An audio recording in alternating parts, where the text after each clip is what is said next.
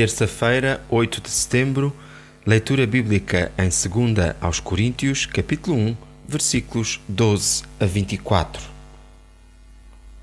Timóteo, Silas e eu vos temos falado de Jesus Cristo, o Filho de Deus, que quando diz sim, não quer dizer não.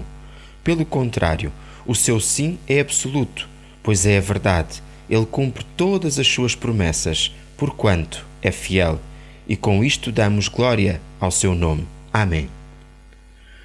Paulo amava muito os coríntios. Falava com eles com completa abertura, não escondia nada. Era também cumpridor da sua palavra. O seu sim era mesmo sim, tal como com o Senhor Jesus.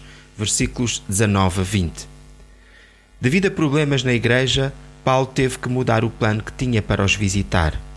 O que sabemos é que, quando tinha feito uma outra visita, teve que ser muito severo devido a problemas graves que alguns tinham causado. O apóstolo não queria repreendê-los de novo, mas queria que ficassem firmes na fé em Cristo Jesus. E o leitor está firme na fé? O profissional Pão do Céu é apresentado pela União Bíblica de Portugal. A União Bíblica é uma organização cristã internacional e interdenominacional que usa a Bíblia para inspirar crianças, adolescentes e famílias a conhecerem a Deus. Para mais informações, visite o nosso site em uniãobíblica.com.